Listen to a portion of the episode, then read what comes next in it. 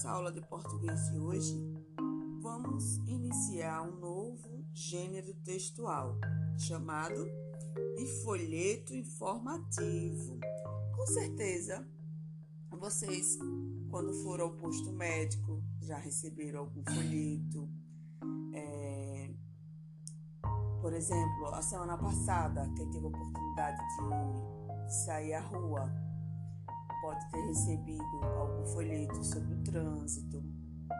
Enfim, o folheto informativo tem como finalidade orientar o leitor sobre um tema específico e convencê-lo a mudar seu comportamento.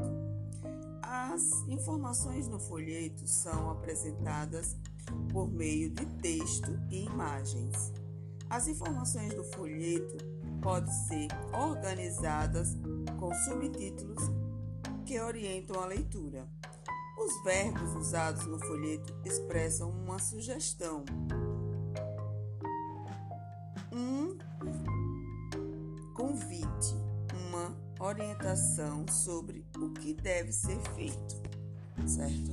Então, nas páginas vocês vão iniciar nas páginas 73 a 76, ok?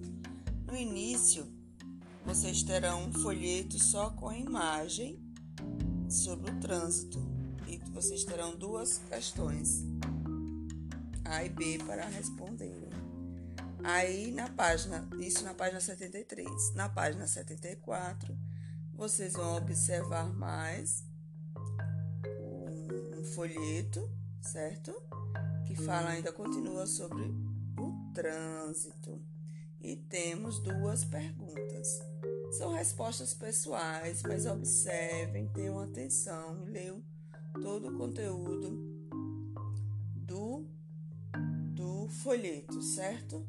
Aí nós temos é, na página 75 mais um folheto, observe todos os detalhes e página 76. Na verdade, é só um início. E como é a Semana da Criança, nós vamos é, fazer um trabalho mais leve com vocês, certo?